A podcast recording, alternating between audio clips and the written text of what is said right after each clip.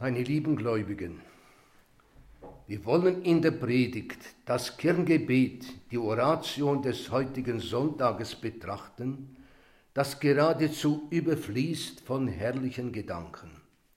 Dieses Gebet lautet, O Gott, du machst die Herzen der Gläubigen eines Sinnes.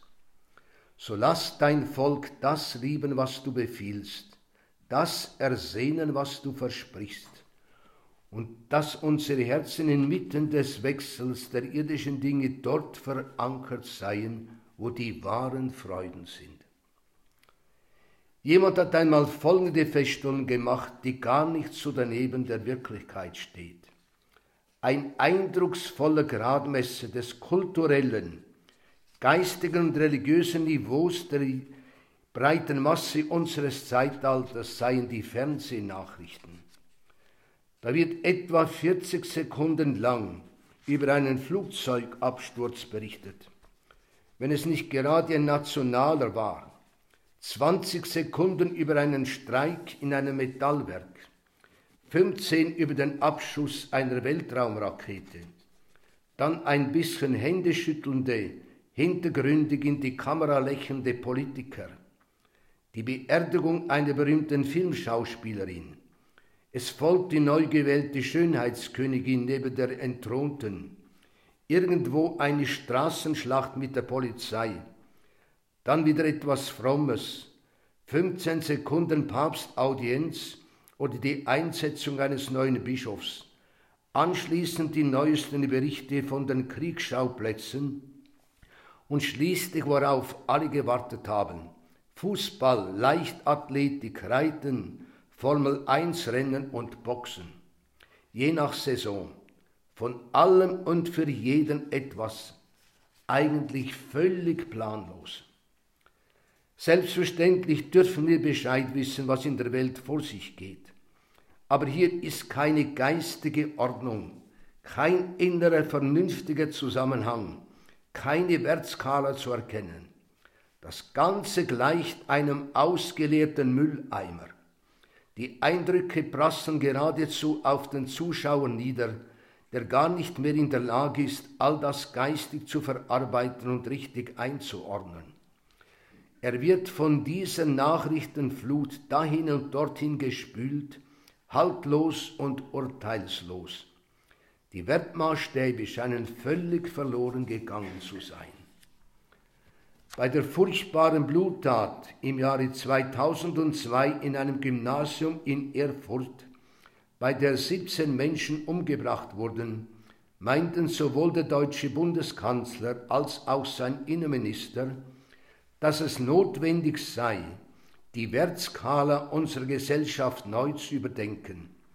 Und ein herbeigerufener Psychologe stellte fest, dass unsere Gesellschaft insgesamt aggressiver geworden sei, was uns nicht verwundern müsste, wenn so viel Gewalt über die Bildschirme bis ins Kinderzimmer dringe und konsumiert werde. Es blieb bei diesen verbalen Äußerungen, Grundlegendes hat sich nicht geändert. Die Kirche spricht im heutigen Tagesgebet vom Wechsel der irdischen Dinge.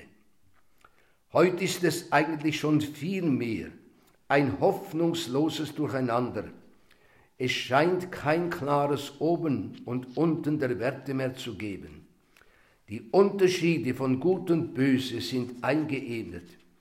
Wie soll der Mensch in diesen Widersprüchen das Echte und das Unechte auseinanderhalten, das Wesentliche vom Belanglosen, das Wahre vom Falschen unterscheiden können? Wenn sozusagen das Kriminelle gleichberechtigt neben dem Heiligen steht, wenn die klaren Begriffe und die festen Überzeugungen am Horizont der Menschheit unterzugehen drohen. In diesem heillosen Durcheinander betet die Kirche mit erhobenen Armen trotzdem voll Vertrauen zu Gott, dass unsere Herzen inmittel des Wechsels der irdischen Dinge dort verankert seien, wo die wahren Freuden sind. Ein wunderbares Gebet. Die Kirche führt mit diesem Gebet ihre Gläubigen zum Fundament, und das ist Gott. Gott muss der beherrschende Mittelpunkt unseres Lebens sein. Dann werden wir von den schillernden Facetten der verschiedenen Weltanschauungen nicht mehr hin und her geworfen. Dann sind wir in der Lage, das Wahre vom Falschen, das Gute vom Bösen, das Belanglose vom Wesentlichen unterscheiden zu können. Aber wie und wo damit anfangen, da doch Gott als Mittelpunkt mehr und mehr aus dem Bewusstsein der Öffentlichkeit entschwindet, selbst aus dem Bewusstsein vieler Christen. Doch die Kirche gibt uns sozusagen ein Rezept. Sie mobilisiert unseren Willen im gleichen Tagesgebet, wenn es heißt, Lass, o oh Gott, dein Volk das lieben, was du befiehlst also sein Gesetz, seine Gebote. Wir müssen uns wieder, falls sie uns fehlt, zur klaren Erkenntnis durchdringen, durchringen, dass die Gebote Gottes die einzig wahre Richtschnur unseres Lebens sind. Und als solche müssten wir sie lieben, denn sie sind kein unerträgliches Joch, auch nicht toter Buchstabe, kein lästigen Paragraphen, kein antikes, verstaubtes Relikt, mit dem man im Leben nicht weiterkommt, sondern sie sind Geist und Leben. Sie sind ein Erweis der Vaterliebe Gottes. Sie sind der Wegweiser zum wahren Glück, der Schlüssel zur Glückseligkeit. Es soll Christen geben, die denken, das Leben wäre viel leichter, wenn es keine Gebote geben würde. Nicht die stimmt, sondern das, was der heilige Evangelist Johannes sagt. Ich weiß, dass Gottes Gebot das ewige Leben ist.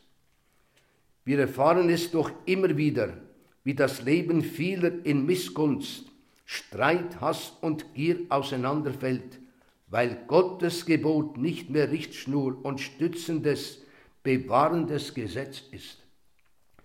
Denn damit ist Gottes Gebot zugleich auch ein Schutz für den Menschen, Sie schützt ihn zum, so schützt zum Beispiel das dritte Gebot durch das Verbot knechtlicher Sonntagsarbeit.